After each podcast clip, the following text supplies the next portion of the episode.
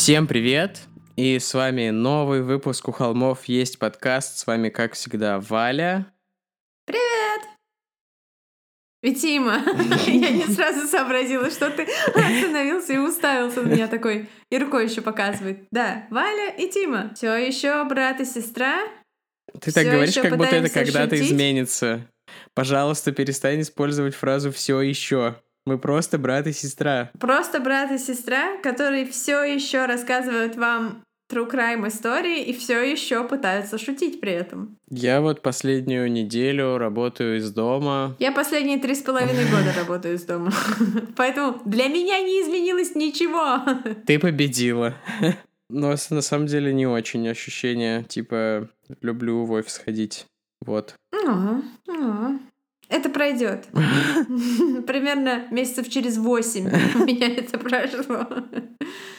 А у меня сегодня был супер насыщенный день. У нас в Республике Кипр, где я живу, а, два часа назад ввели э, комендантский час, но это не совсем комендантский час, это просто значит, что выходить из дома можно только отправив смс на, на номер, на короткий номер, кроме шуток. А сколько стоит отправить. смс? Вот это я еще не выясняла, но я подозреваю, что это и есть э, придумка министра финансов о том, как поправить экономику острова. Всех посадить под домашний арест и платный смс для того, чтобы выйти. Ну, типа ты им посылаешь смс, в который ты пишешь свой, свой номер паспорта и номер причины, их 8 причин в списке, по которым ты выходишь, и время, которое ты будешь отсутствовать. Ну вот типа завтра утром я пойду гулять с Марвом, и мне нужно будет написать смс. Вот так вот. Может быть, э, можно отправить, например, минус один и посмотреть, что будет с системой? Ну, на самом деле, еще сегодня я пыталась до того, как э, будет введена эта пропускная система, которая будет контролировать чуть ли не армия, и там типа за первый страйк штраф, а потом А. арест. Армия Кипра — это сколько человек? Человек 300? Не знаю, не знаю.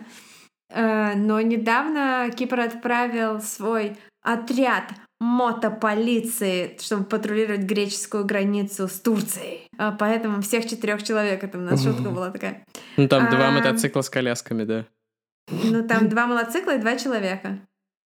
Четыре, чело- четыре единицы. И, в общем, да, я пыталась купить какую-то еду, но у нас очереди в магазинах на улице, на вход такие, там по 20 человек, все такие стоят э, и нагнетают обстановку. Я такая, да ну нафиг. И я ничего не купила. Питаешься солнечной энергией теперь. Ну, у меня есть солнечная энергия и собачий корм. Я Е. думаю, как-нибудь проживу. У нас, кстати, вроде пока более-менее, потому что, по крайней мере, по федеральным каналам, насколько я понимаю, панику пока не особо стимулируют. А у нас нет федеральных каналов. У нас есть только какой-то канал, который, насколько я знаю, включается типа утром и вечером, там по паре часов новости местные какие-то. А все остальное это греческое ТВ. И когда еще, в те времена, когда еще работал спортзал, на беговой дорожке смотришь типа греческую версию какого-нибудь мастер-шефа или греческую версию э, самого слабого звена. И там все Э, такие... Адская кухня, это называется кухня Аида. Да-да-да. А надо, наверное, всех порадовать, тех, кто включает наши выпуски не глядя, еще не прочитал, что сегодня мы делаем импортозамещение. Я подумала делать так. Ое, ое, ое. Импортозамещение. Простите. Скорее всего, я поленился и в этом выпуске импортозамещения еще не сделал отдельный джингл, но, возможно, сделал, поэтому вам судить. Лол. Странненькая шутка. Смех Бивиса и Батхита, который последовал за ней, еще более странненький. Кстати, на этой неделе даже подкаст, который я слушаю, My Favorite Murder, тоже записывает так, как мы, по, ну, про- по скайпу, но они, в отличие от нас, совершенно не умеют это делать, и их выпуск, записанный по скайпу, звучал в лучших традициях нашего выпуска про Мэнсона, где просто две гиены такие. Пытаешься друг друга перебить. Ну, это смешно. На днях пересматривала судебные процессы Банди и Даймера, потому что... У тебя кончилось, что смотреть на Netflix? Да, да, да, у меня кончилось, что смотреть на Netflix. Я подумала, блин, ну я не хочу просто, у меня такой вкусный ужин, я не хочу просто так его еще бы такое включить развлекательное, чтобы не сильно отвлекало. Ну, все зависело от того, ты предпочитаешь жареное или вареное. И выбирала между Тедом Банди и Джеффри Дамером. А я хотел пошутить, что почему они записывали в скайпе, а не в зуме, вот. Все же сейчас пользуются зумом по какой-то причине, у них там акции выросли и все такое. По поводу зума. Я сегодня в зуме э, утром начала свой день с занятия по растяжке в зуме. И я не поняла там логику. Там ты, когда начинаешь издавать звуки и шевелиться, там сразу тебя показывают крупным планом всем. Так ведь? Ну, это настройка по умолчанию. Я сделал так, чтобы мне было видно всех всегда. А, э, просто там, типа, вот тренер, и еще э, клевые, типа, девочки такие классные, которые такие растягивающиеся, такие е-е-е, и я. И э, упражнения были трудными, но я поняла, что если я начинаю говорить, извините, пожалуйста, а вот как вот здесь вот копчик вернуть? Это вы что имеете в виду? Подверни копчик. Я умею только ноги подворачивать. Вот. И, короче, я поняла, что лучше молчать, потому что иначе мое красное лицо кверх ногами такое пыхтящее. Я думала, там вообще не надо камеру включать. Я вообще в пижамке пришла заниматься. Вот, поэтому я, я а, терпела, а, а... и теперь у меня болят, простите, пахи под подмышки. И просто все вообще. Я не знала, что я что подмышку можно порвать. Ты же знала это, потому что... А я знала это. В третьем Mortal Kombat был такой прием за Скорпиона. А, нет, я думала, что я знала это, потому что наш брат Костя порвал себе подмышки как-то раз. Это я не знаю. Но он же, помнишь, он э, в период, когда наш брат Костик, он вообще такой э, клевый паренек, любящий спортзал, и как-то раз он перекачал себе какие-то мышцы, и у него надорвалась кожа, такие растяжки были на подмышках, помнишь? А, ну он растянулся. Мне кажется, это когда он себе грудь накачал. Ну не в смысле... Не в смысле силиконовые импланты ставил, да. А Костик Костик Качок. Да, Костик, я скучаю. Я надеюсь, что скоро карантин закончится, и я приеду, и мы сможем записать еще выпуски вживую. Ой, их было так тяжело монтировать. Ладно, предлагаю да, начать. Да, но мы должны традиционно решить, кто сегодня первым рассказывает. Ну, у тебя там карантин и жопа, поэтому ты можешь начать первой. О, спасибо. Я принимаю предложение. Если ты думал, что от меня будет в ответ какой-то галантный жест, то хрен там. Я пару дней назад посмотрела первую серию сериала под названием «Охотники». Это такая история про то, как в 70-е годы а, Аль Пачино возглавляет отряд таких типа супергероев, которые э, разыскивают нацистов в Америке а. и убивают их. Ну, этого же есть э, типа прообраз. Ну, понятно, что это были не супергерои. Да, да, да. А, ну, такая, такое... Есть прообраз, есть чувак, да, такой, который, правда, он, он не, в, не в Америке, а делал это в Израиле. Он вместе с Масадом. Ну, Масад да. же, типа, со спецслужбы да, да, да. так... Да, это... да, да, да так и образовались в современном виде, то, потому что нацистов искали и мочили после войны. Да, я сейчас скажу, как его зовут. Это вот шо шелест моей тетрадочки с моими конспектами. Его зовут Симон Визенталь. Как бы вторая серия мне уже не зашла, там уже было как-то уж очень э, какой-то комикс-комикс. Первая была хорошая и очень красивая по визуалу. Я как-то вдохновилась и решила посмотреть, а есть ли у нас такие истории. И ты знаешь, оказалось, что у нас такая история есть.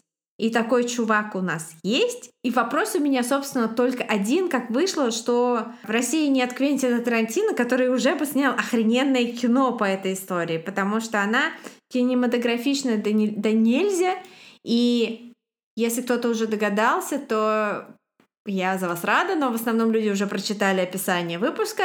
И я расскажу сегодня про поимку и арест тонкий пулеметчицы. Э, я просто хотел добавить, что Квентин Тарантино похож на, ну, так скажем, инженера с завода советского, мне кажется. Да, хэштег приемлемо. Просто он, на самом деле, он похож на нашего родственника очень сильно, мы поэтому так шутим, и он, правда, инженер на заводе. Да-да, у нас есть родственник-инженер. Это приемлемо, пошучу второй раз. Итак, я прошу вас закрыть глаза и перенестись в Брянск 1976 года. Такого?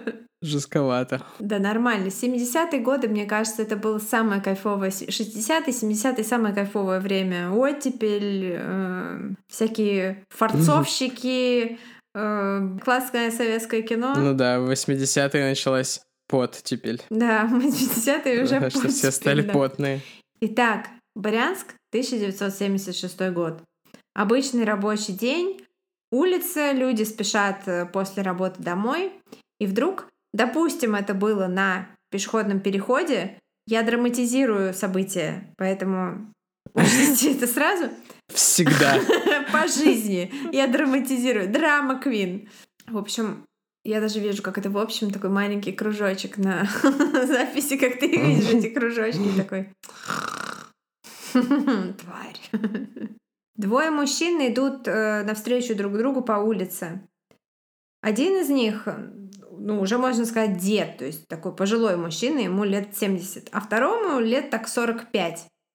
И э, глаза их встречаются буквально на секунду, и молодой кидается на старого и просто сбивает его с ног, хватает его за горло и с дикими криками начинает просто бить его башкой об асфальт. Конечно, вокруг собираются люди, типа, чувак, ты что, с ума сошел, зачем ты деда бьешь? Драка жестокая. Не просто кулаками помахать, а реально вот чувак вцепился в него. Конечно, быстренько приезжает милиция и загребает обоих. И когда нападавшего молодого мужчину спросили в милиции, в отделении, о причинах того, почему же он напал на ни в чем не повинного пожилого человека, тот сказал, что перед нами не, не какой-то там просто дедуля, одуванчик, а на самом деле это никто иной, как начальник Локотской тюрьмы Иванин. Я не знаю, Тим, ты был знаком раньше с э, тем, что такое Локотская республика или нет?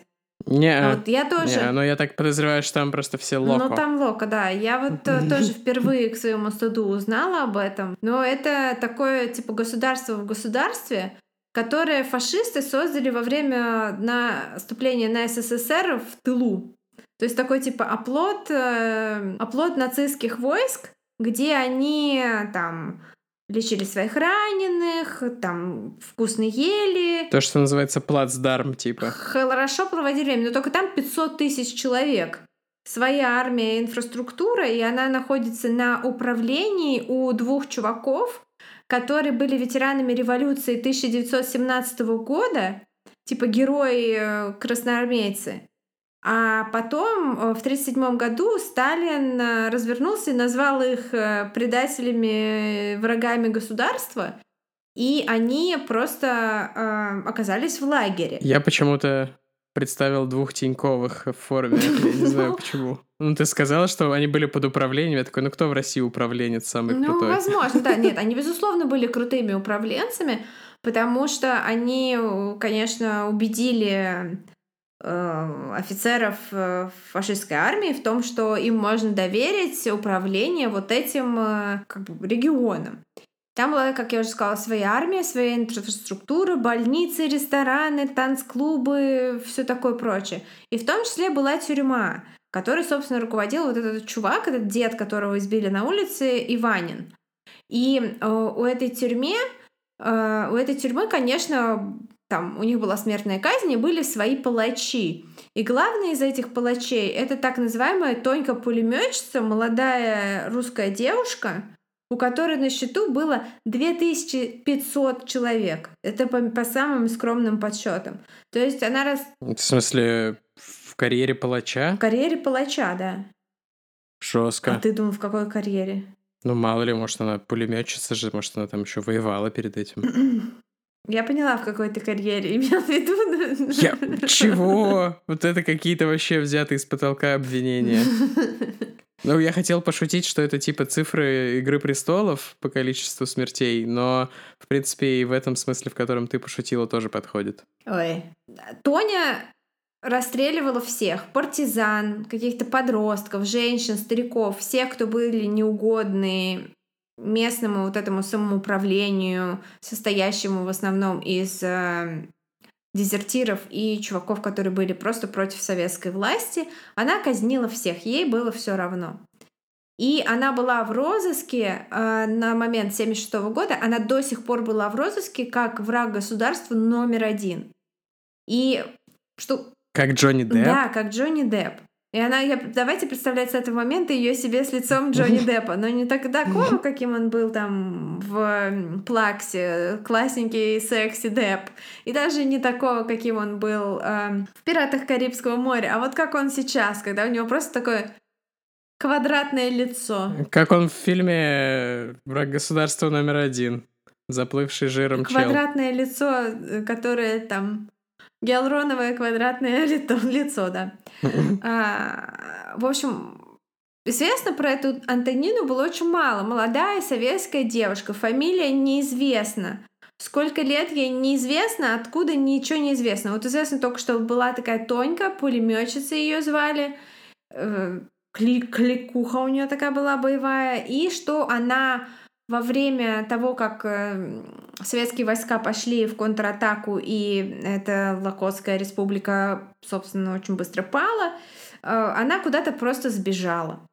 И вот сейчас, после поимки Иванина, наконец появилась возможность узнать хотя бы какую-то информацию про то, что вообще это был за человек, что это за Тоня. В сорок первом году девушка эта... Я хочу, извини, что я тебя опять перебиваю, но что это за Тоня, предлагаю закрепить как устойчивое выражение. Да, что за Тоня?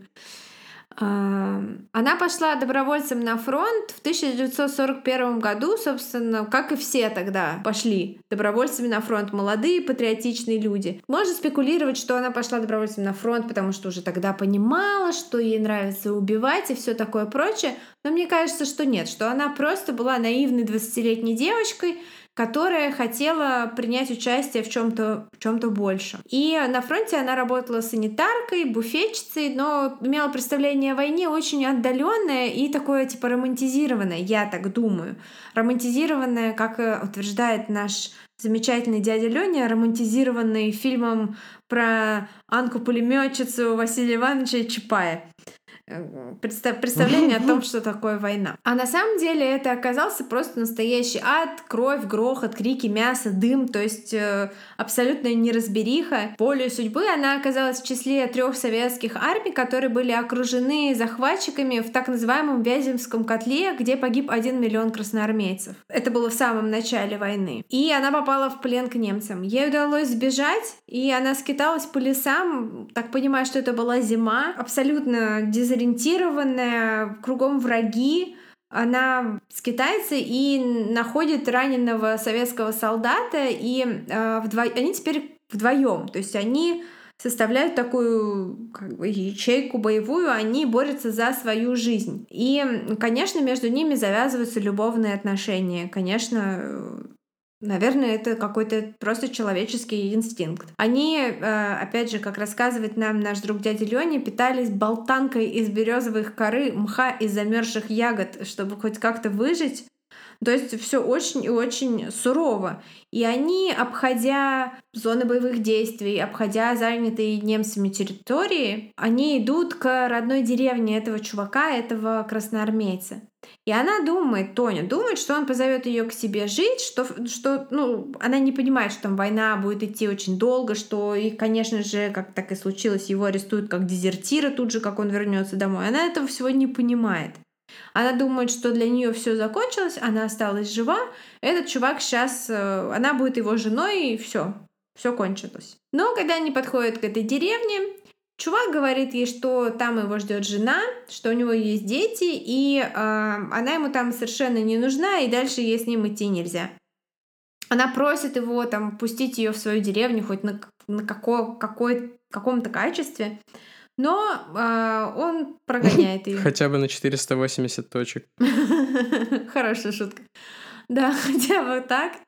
А, но он говорит ей, что нет, она не может идти с ним, она должна идти дальше. И снова одинокая, несчастная, голодная, морально сломленная эта Тоня э, скитается по лесам и выходит к границам той самой Лакотской республики. И, конечно, ее там хватают полицаи. И она сразу как-то понимает, что нужно говорить им э, определенные вещи, чтобы остаться живым. То есть кричать «Гитлер капут», конечно, нельзя, а вот э, высказывать вслух свою ненависть к советской власти можно и нужно. Ей удается как ну, может быть, потому что она молодая девушка, может, потому что она гений-психопат, кто же знает. Но ей удается как бы их уболтать, и э, в то же время она упоминает, что умеет обращаться с пулеметом. Кстати, вот будучи медсестрой, как она научилась обращаться с пулеметом, я не знаю. Предполагаю, что она училась просто по ходу дела, когда ей сказали, типа, умеешь обращаться с пулеметом, ненавидишь советскую власть? Отлично. У нас здесь э, армия освобождения, нам поможет Гитлер, и мы сделаем новую Россию, типа без советской власти.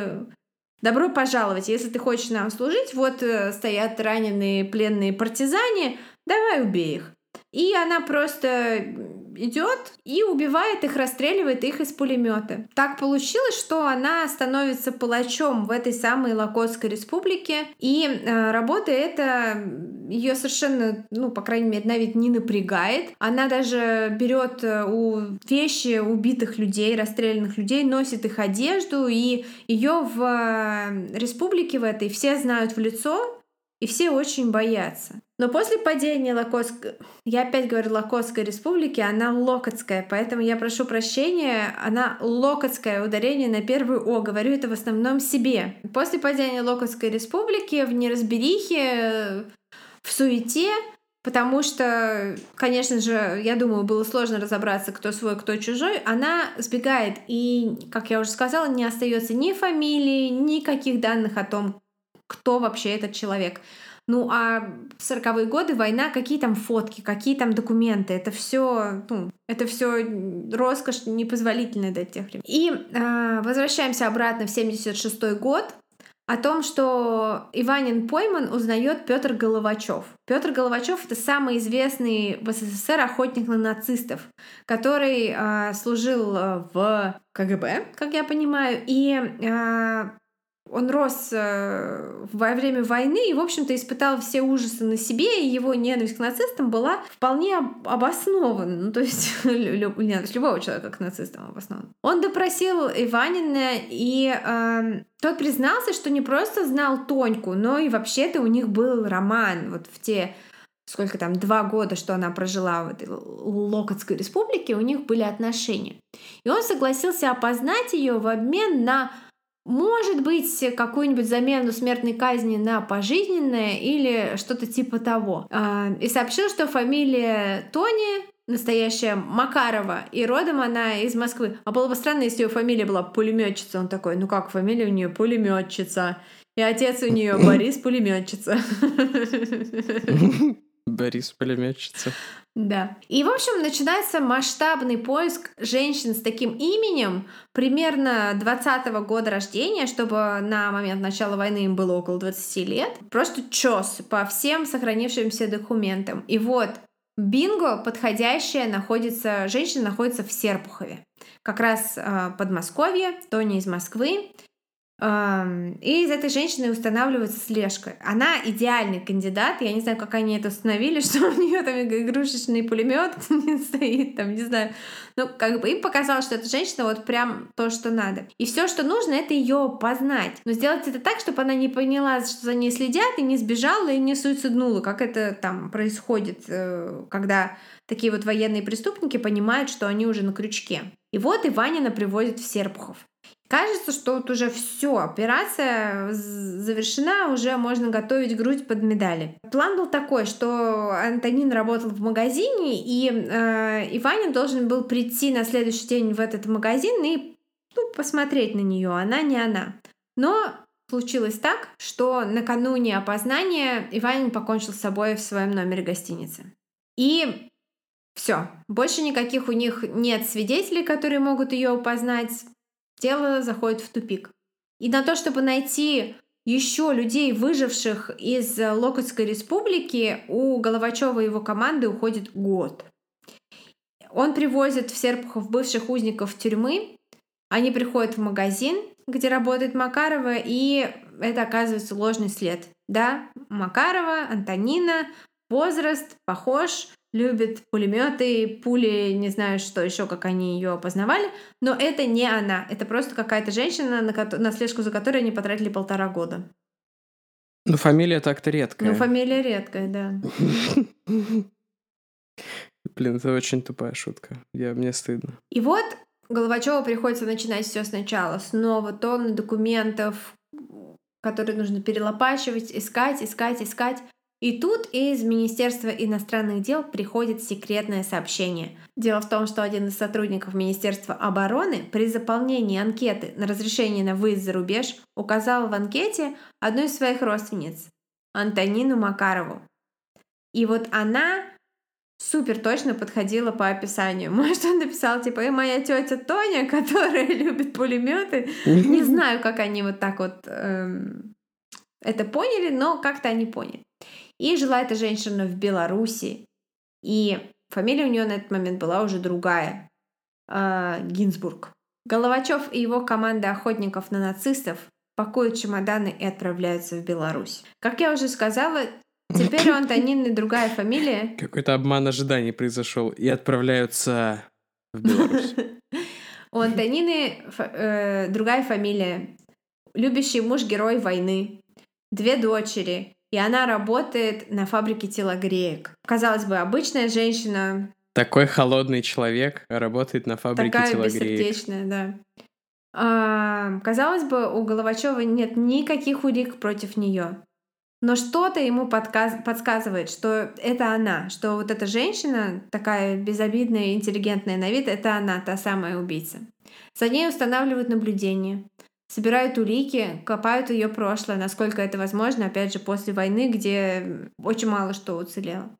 На концерте в честь Дня Победы, куда ее приглашают как ветерана, агент под прикрытием просит ее рассказать о том, где она служила. Антонина затрудняется с ответом. Явно ей эта тема очень некомфортна. Головачев еще сильнее укрепляется в подозрении, что перед ним та самая Тонька пулеметчица. И в какой-то момент становится понятно, что она знает о том, что за ней наблюдают. Она знает о слежке и может сбежать, и медлить больше нельзя. Операция и так затянулась уже на год. И в 1978 году в город привозят ту самую свидетельницу, одну из выживших из Локотской республики. Она должна опознать Макарову. И тут очень крутая операция под прикрытием проходит. Такая, что все они притворяются работниками Собеса. Головачев и свидетельница садятся вот в кабинете в Собесе и э, Мгм. притворяются, как я уже сказала, работниками. Антонину пригла- приглашают в Собес под пре- предлогом перерасчета пенсии. Она заходит в кабинет, свидетельница приглашает ее сесть на стул перед ней, и Головачев ждет условного сигнала. Женщина должна подать знак, какую-то сказать определенную фразу, чтобы он понял, что это Антонина, и, видимо, чтобы за дверью перекрыли все входы и выходы его люди. Но женщина, свидетельница, она просто смотрит на Тоньку и что-то мямлит и ничего вразумительного сказать не может. И вот Тонька прощается и выходит из кабинета. И тут у женщины, свидетельницы, начинается просто паническая атака, ее там скрючивает, у нее слезы, и она прям задыхается, гипервентилирует, только говорит, да, это она. Тоньку ловят на следующий день на работе. Вызывают в отдел кадров, который находится через дорогу. Как бы цеха, где производство, а через дорогу административный корпус. И э, перекрывают, конечно, все входы и выходы, на крышу особенно, к окнам, потому что боятся, что она покончит с собой. Как и многие преступники такого типа, когда понимают, что это конец. Но Тонька ведет себя совершенно невозмутимо. Она очень быстро понимает, что черные машины с затемненными стеклами — это ней. Она садится, не сопротивляясь, только лишь э, просит закурить. И во время допросов сохраняет полное спокойствие. Убер Блэк вызвал просто. Она настаивает на том, что все, что она делала, это просто была ее работа. Она делала это для выживания. И вот цитата. «Я не знала тех, кого расстреливаю. Они не знали меня. Поэтому стыдно мне перед ними не было. Бывало, выстрелишь, подойдешь ближе, а кто-то еще дергается. Тогда снова стреляла в голову, чтобы человек не мучился. Иногда у нескольких заключенных на груди был подвешен кусок фанеры с надписью «Партизан». Некоторые перед смертью что-то пели. После казни я чистила пулемет в караульном помещении или во дворе. Патронов было в достатке. Все приговоренные к смерти были для меня одинаковые. Менялось только их количество. Обычно мне приказывали расстрелять группу из человек 27. Столько партизан вмещала в себя моя камера. Я расстреливала примерно в 500 метрах от тюрьмы, у какой-то ямы. Арестованных ставили цепочкой лицом к яме. На место расстрела кто-то из мужчин выкатывал мой пулемет. По команде начальства я остановилась на колени и стреляла по людям до тех пор, пока замертво не падали все. Жестко. И все это она рассказывала вообще абсолютно без эмоций. У нее не было никаких угрызений совести, она чисто формально понимала, что, наверное, она не права. Но она не считала себя преступником, не считала себя предателем Родины или чем-то таким. Она рассказала, что произошло с ней после падения Локотской республики. Дело в том, что на момент э, контратаки советских войск у нее был роман с немецким поваром. Это было в 43 году. Вместе с ним она бежала э, в Польшу, но там ее возлюбленного ефрейтора убили. И фашисты Тоньку поймали и отправили в концлагерь в Кенигсберг вместе с другими военнопленными на работы. И когда город освободили, она просто притворилась пленной медсестрой, и после освобождения пошла работать, э, собственно, по специальности в военный госпиталь. Там в нее влюбился раненый солдат и очень быстро сделал ей предложение. Она согласилась и начала новую жизнь, ни разу не вспоминая и не мучаясь бессонницей, просто вот так вот чистого листа просто радуюсь, что она пережила войну. Но, конечно, семья отвернулась от нее после того, как э, про нее всплыла вся эта правда, и никто не навещал ее. И э, очень скоро после ареста, в возрасте 59 лет, привели в исполнение смертный приговор Тоньки пулеметчицы, она же Анастасия Макарова Гинзбург, одной из самых ужасных военных преступников э, всех времен и народа, и одной из трех женщин, расстрелянных в СССР. И это была история охоты и поимки главной нацистской преступницы СССР Тонки пулеметчицы, блестяще выполненная охотником на нацистов Петром Головачевым. Ура, ура, ура, товарищи!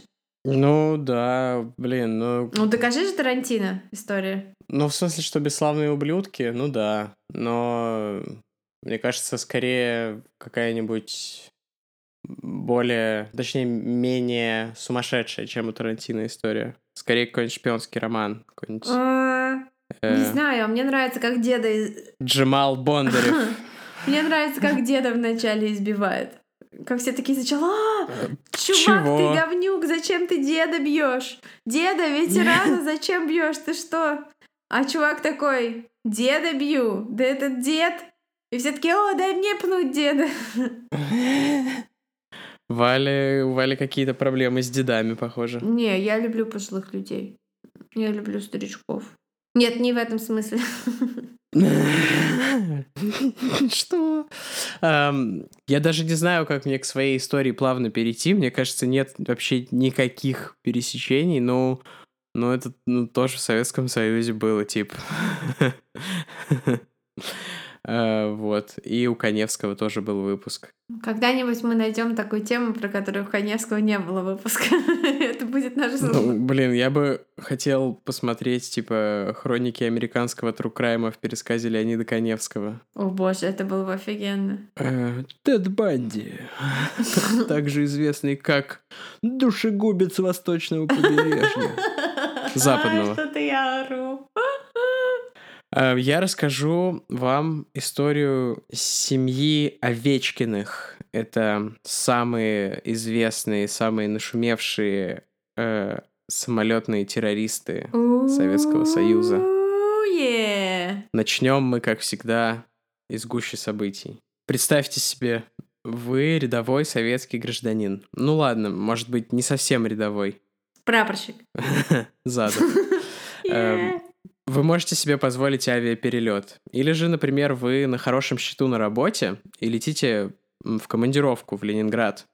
Предприятие оплатило ваш билет. Ранняя весна, 88 год, перестройка. Не, мне два года. Все вообще... круто, э, безоблачное будущее, типа чернобыльские облака уже рассеялись. Вы заходите в достаточно тесный, но полупустой салон э, Ту-154, рейс из Иркутска в Ленинград с промежуточной посадкой в Кургане. Там планируется дозаправка и заполнятся вот эти пустующие посадочные места. Самолет взлетает, и из передней части салона проходят в хвост несколько молодых людей с объемными чехлами. Они кажутся вам знакомыми. А не те ли это братья из джазового оркестра? Как их там? Точно, Овечкины. И сценическое имя какое-то пафосное, странное. Семь Симеонов. Проходит несколько часов, и вы садитесь в кургане, все по плану. Уже выветрилась тревога от полета, и заполнились эти пустовавшие раньше места. Настроение праздничное, как-никак, 8 марта.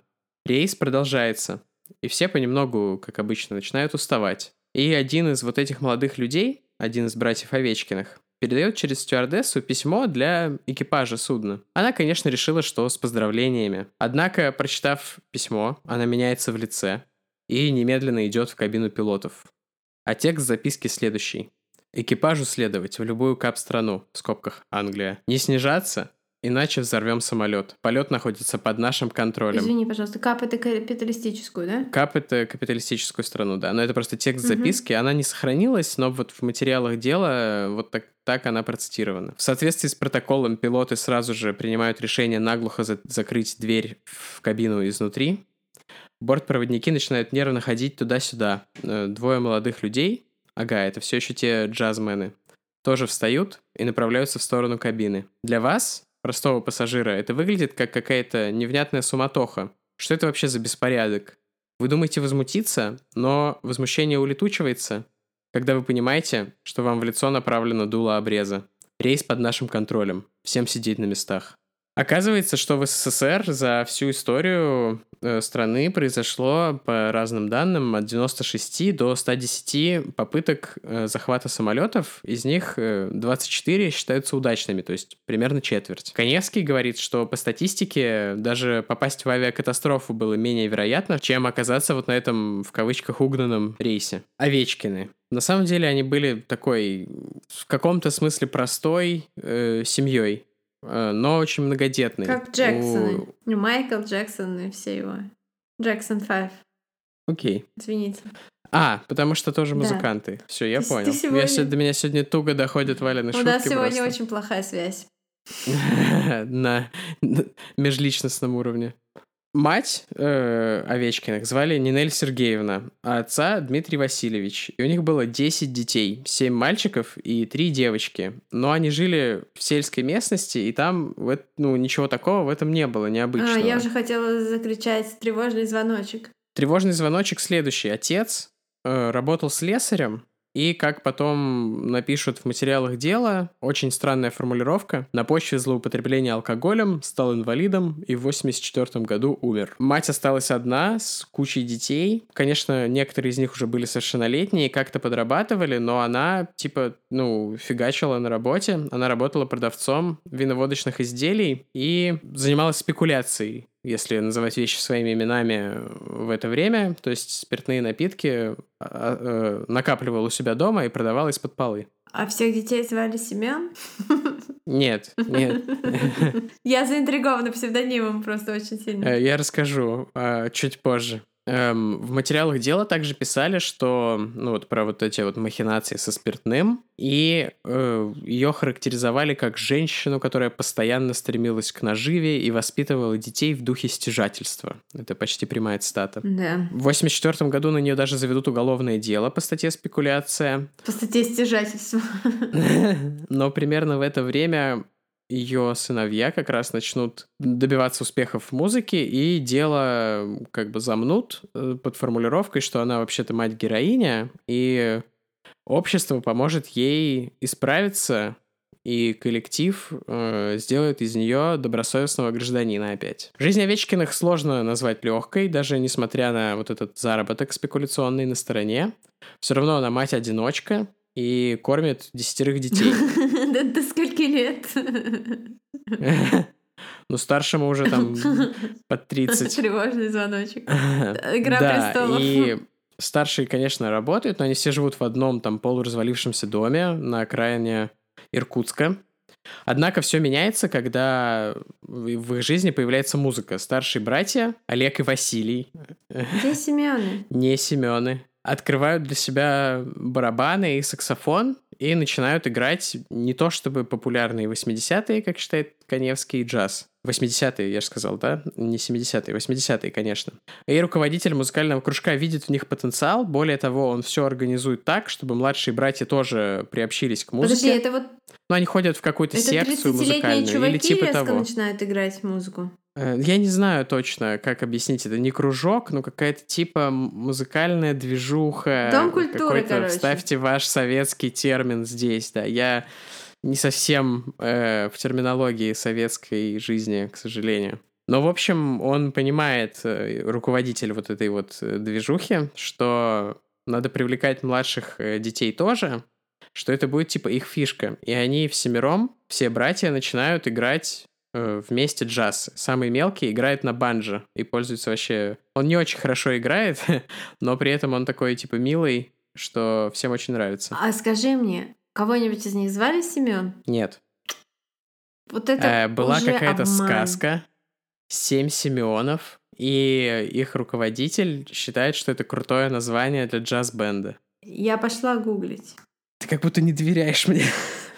Мне интересно, что за сказка. Ам, и Нинель, мама, начинает возлагать все большие надежды на своих сыновей, те в это время добиваются какого-то локального, а потом, в общем, и всесоюзного успеха. А с этими надеждами, которые она возлагает на них, и падает все больше ответственности. А их сестры в это время, по сути, становятся обслуживающим персоналом. Мальчики играют музыку, пока те готовят, стирают, убирают. Помимо статей, которых я прочитал кучу, пока готовился, я посмотрел также Коневского, который вышел в 2006 году, и выпуск «Криминальной России» в 99-м вышел. И тут специфика журналистики прям предстает вот в четком виде своем, потому что в этих передачах эта история рассказана очень по-разному. Э, «Криминальная Россия», как я уже сказал, в 99-м сделана, и там все еще волна антисоветских настроений чувствуется. А Коневский — это уже НТВ середины второго срока Путина, когда стали Ну да, ну да.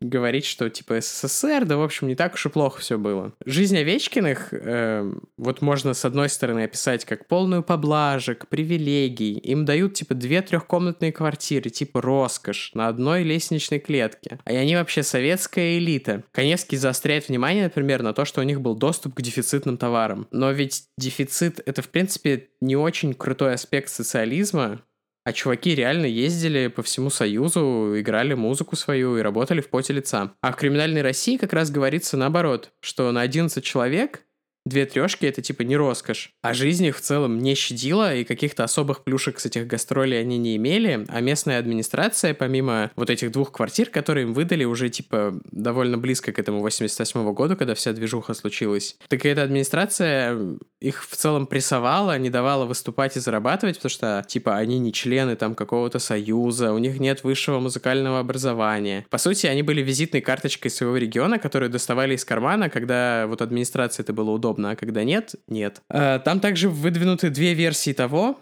чьей идеей вообще было совершить вот этот захват самолета. Либо это были старшие братья, которые уговорили маму, либо мама, которая, в принципе, относилась Я думаю, мама. э, к детям как к ресурсу и просто хотела лучшей жизни для себя любой ценой, даже ценой вот собственных детей. Почему произошел этот теракт? Мама. В пользу теории о том, что это было решение братьев, говорит то, что на гастролях в Японии, они вот были на гастролях в Японии, прикиньте, типа, ну реально Вообще. крутой успех у чуваков был. Хотя, э, по-моему, Коневский тоже говорит, что их талант был сильно преувеличен.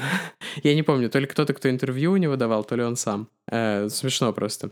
Так вот, и пока они были там на гастролях, какой-то продюсер им предложил работу. Ну, точнее, как, э, никто им не предлагал, типа, вот, подпишите контракт, мы готовы. А просто кто-то выразил готовность заняться ими как проектом. Но много ли стоят такие слова от продюсера?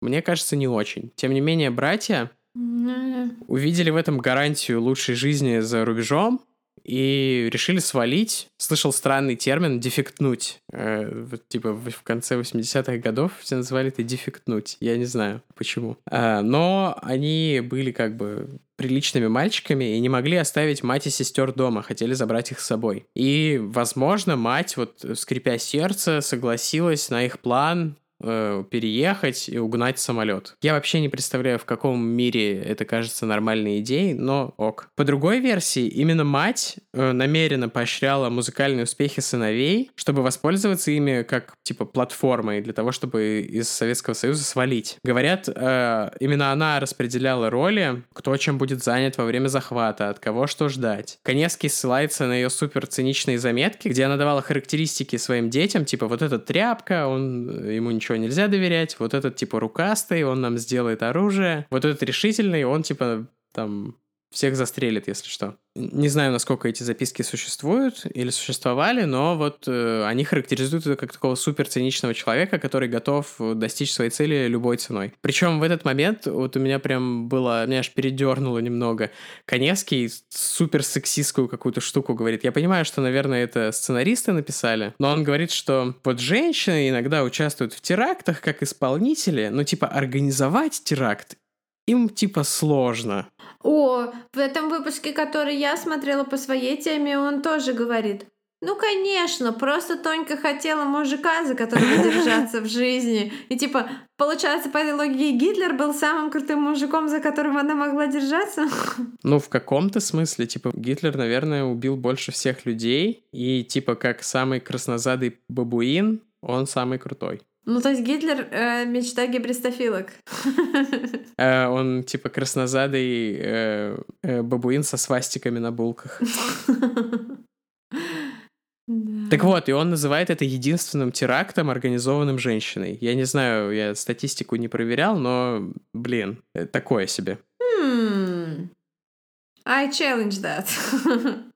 На момент захвата Нинель Овечкиной, матери, 51 год, старшей дочери Людмиле 32, и остальные члены семьи это Ольга, 28 лет, Василий, 26, Дмитрий, 24, Олег, 21, Александр, 19, Игорь, ему 17 лет, Татьяне, 14, Михаилу, 13, Ульяне 10 и самый младший Сергей, который играл на банже, ему 9. Я знаю, это очень много имен и возрастов, но в посте в Инстаграме будет фотография, где будет подписано где кто, поэтому вот, просто для информации, что там были вполне взрослые люди, подростки и несколько, ну, прям совсем детей. Старшая дочь Людмила, кстати, жила уже отдельно, она вышла замуж и в этих событиях вообще не участвовала. То есть ее имя никак не очернено. Самым рукастым из них был Игорь, э, средний сын, 17-летний. Именно он из купленных ружей, я так понимаю, что как-то труда купить э, два ружья не составило. Он изготовил из них обрезы и также сделал самодельные бомбы. Также он увеличил чехол для контрабаса так, чтобы он не влез в рентгенский аппарат аэропорта, и надо дать им должное, они даже сгоняли э, в Ленинград и обратно с этим увеличенным чехлом, чтобы проверить, что он не влезает ни в один аппарат, и что его досматривают вручную. Там вот есть две теории. По одной из-за известности музыкантов его осмотрели так типа на отвали поверхностно, или же что в контрабасе был сделан какой-то супер хитроумный ящичек, который надежно фиксировал эти обрезы, вот. Не знаю, мне кажется, и то, и другое имело место. Планом их было улететь в Лондон,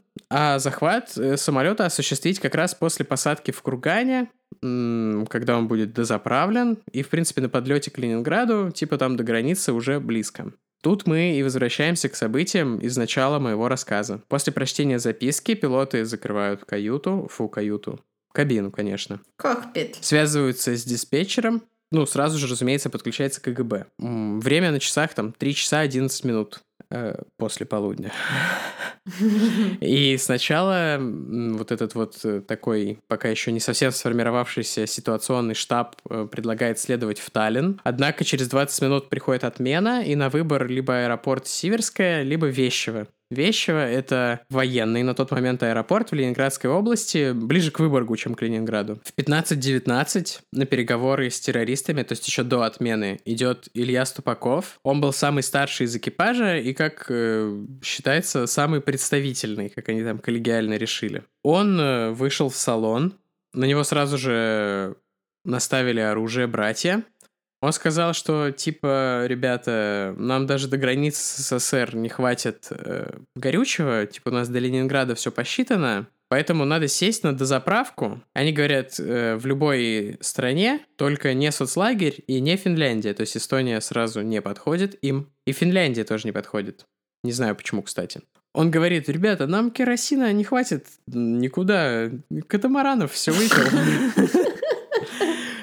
Вот, ну и преступники как-то так, э, типа, в качестве компромисса соглашаются на Финляндию, говорят, типа, сядем в Хельсинки. Э, в 15.24 уже в северо-западном округе СССР объявлена чрезвычайная ситуация, и начинаются какие-то активные централизованные действия. Милиция и КГБ начинают э, что-то там думать.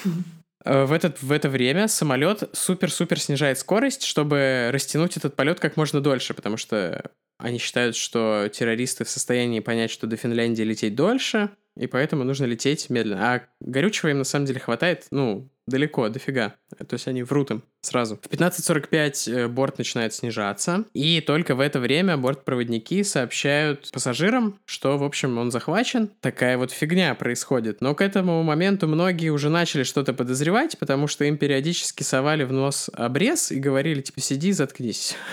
Да, интересно, что это. Можно томатный сок? Нет, можно обрез. Можно томатный сок из головы твоего соседа. Фу. Да, этот аэропорт Вещево, это просто типа лес, воинская часть, глушь. То есть на Хельсинки, мягко говоря, не похоже. Да, похоже.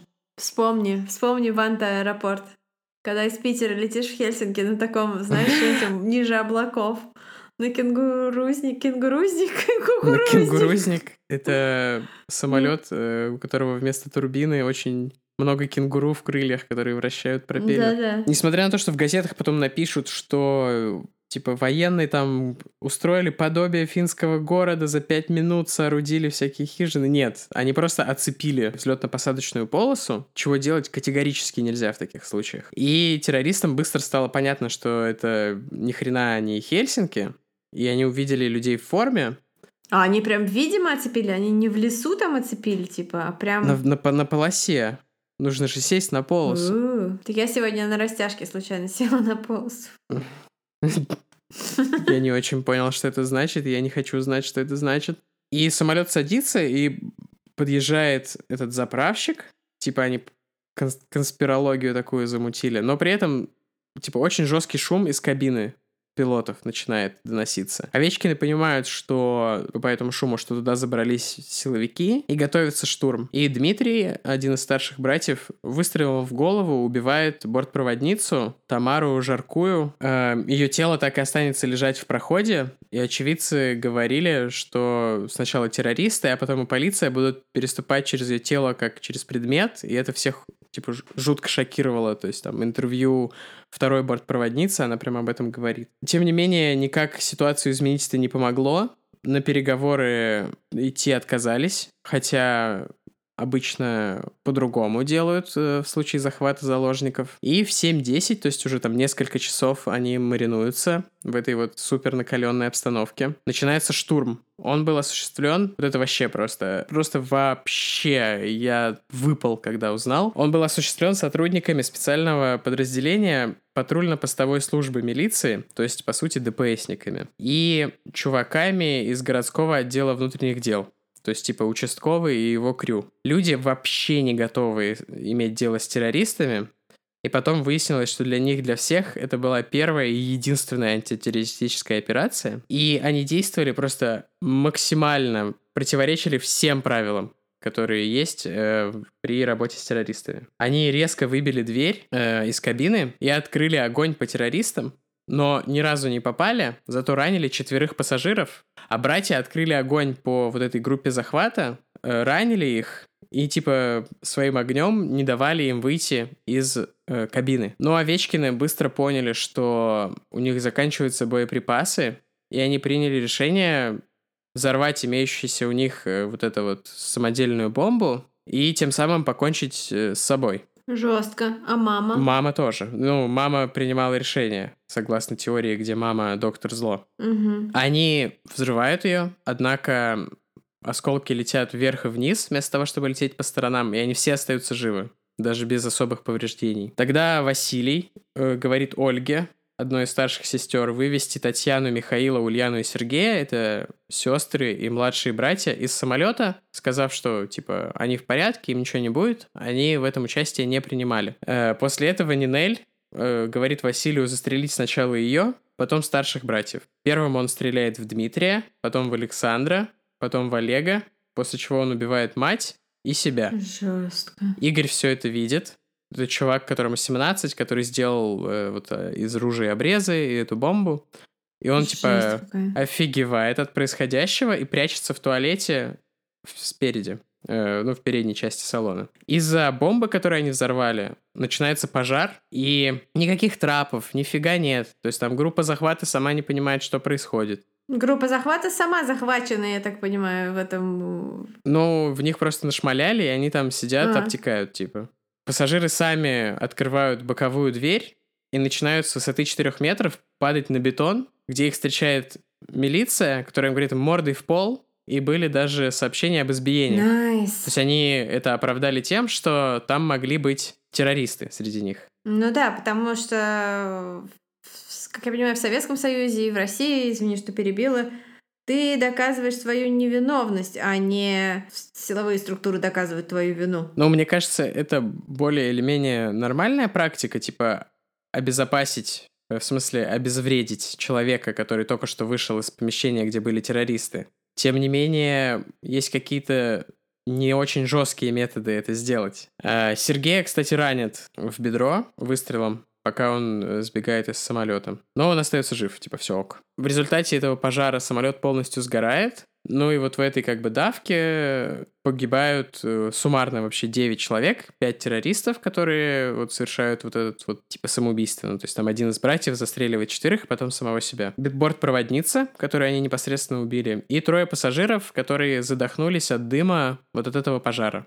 Те четверо, в которых э, стреляли, ну, точнее, попали полицейские, милиционеры, э, вроде бы остаются живы, по крайней мере, в официальных э, документах так. Такой вот итог у этой всей ситуации. Происходит суд, и старших сестер э, судят, им дают какие-то сроки, но не очень длинные. И Людмила, которая вот э, сестра, которая в этом во всем не участвовала, ей предлагают публично отречься от матери. Я не знаю, в чем смысл этого, но она отказывается это делать. И с большим трудом, но все же получает опеку вот над своими несовершеннолетними братьями и сестрами. Растит их как своих, несмотря на то, что ей предлагают, типа, деньги за то, чтобы они снова начали гастролировать вот, типа, с этой нашумевшей славой по Европе. Потому что, ну, уже 90-е, э, уже можно. И вот этот э, скандальный ансамбль «Семь Симеонов» навсегда закрепляется в сознании людей как вот такие типа джазмены сатаны. Дальнейшая судьба оставшихся в живых Овечкиных э, складывается не очень хорошо, мягко говоря. Игорь, который вот э, делал оружие, все такое, после того, как он вышел из тюрьмы, играл в каких-то там ресторанах, каких-то не очень популярных оркестрах, но в целом справлялся. Но со временем начал много пить и в конечном итоге связался с наркотиками и попал в тюрьму за распространение наркотиков. По слухам, был убит сокамерником, но при не очень понятных обстоятельствах умер вот э, в тюрьме.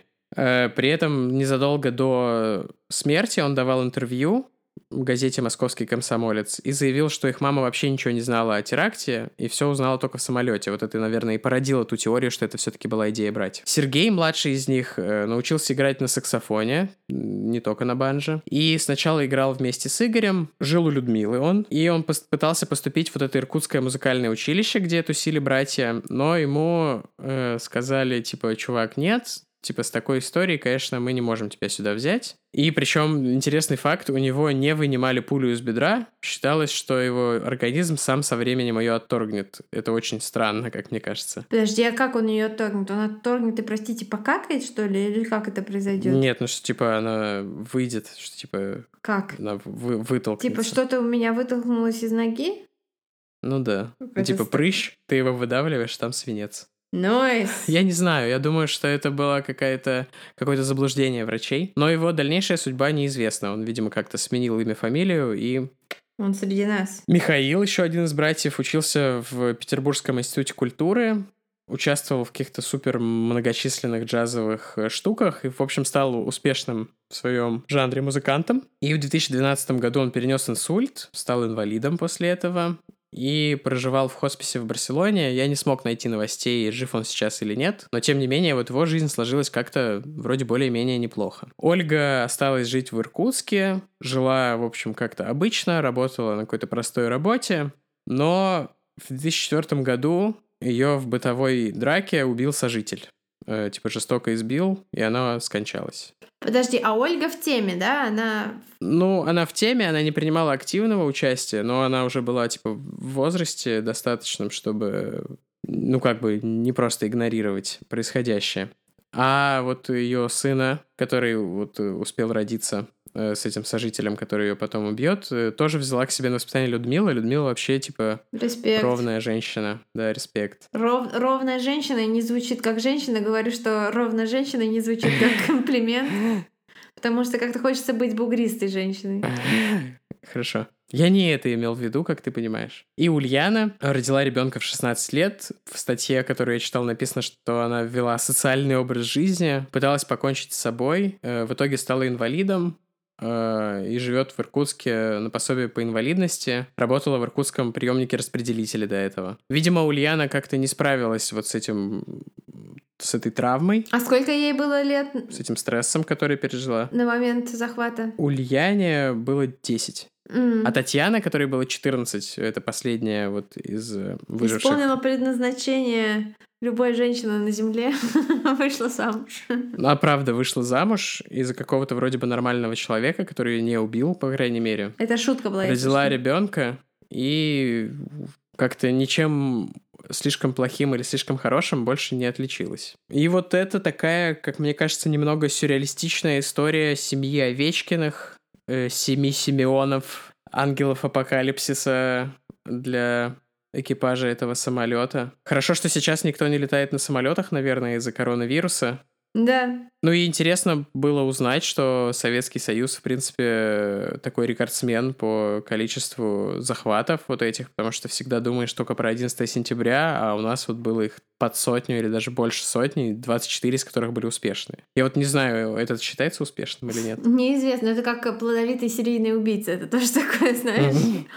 А, какой-то немножечко оксюмарон. Да, интересный аспект. Ты знаешь, я эту историю знала по фильму в 90-е был такой фильм «Мама». «Мама» с Ноной Бордюковой. Я очень люблю Нону Бордюкову, мы с бабой Валей смотрели этот фильм. Ну, там сильно все изменено. Да-да-да, и я... Но они вдохновились этим именно. Я сейчас вспоминала, что бабушка хорошо знала эту историю, и она вот просто в точности, как я, когда я смотрю любой фильм, который основан на книжке, которую я читала, или типа того, она сказала, там было не так, там все было не так. Это было супер мило. Теперь я знаю, что там правда все было не так так. Еще прикольно, вот я уже говорил об этом, прикольно, как «Криминальная Россия», сделанная в 90-е, и «Коневский» в 2006-м политически отличаются. Вообще, типа, разные а, адженда, что Ну, называется. «Коневский», он вообще такой э, патриотично э, так сказать, э, традиционных, традиционной ориентации, скажем так, он очень. Вот, это интересный способ назвать вещи. А... а криминальная Россия, она такая жесть, как она есть. Жесть, как она жмость. Это шутки за 300 пошли. Я думаю, это была бесплатная шутка в честь коронавируса. Как все раздают подписку бесплатно, а ты раздала вот эту шутку бесплатно. Я не знаю, чем закончить выпуск. Мойте руки чаще, не трогайте лицо. Сидите дома, если можете. Да, все именно так. И мы сегодня у вас четверг, а это значит, что в понедельник мы порадуем вас спецвыпуском с вашими историями, которые вы нам присылали. Угу. Я так понимаю, он уже готов и просто ждет момент, когда Тима нажмет на кнопочку «Паблиш». Ну, не совсем так. У меня еще есть э, сколько-то работы, но к четвергу будет все точно так, как и говоришь. Но выпуск будет в понедельник. Да, выпуск будет в понедельник. Вот такие вот мы хитрые и злые. Надеюсь, что те, кто любит импортозамещение, получил удовольствие. Ну, а те, кто его ну такое. А, Для вас на следующей неделе будет выпуск, в котором аж два кейса, и оба из-за границы. Именно оттуда, куда хотели улететь братья Овечкины. Но это уже другая история. Пока!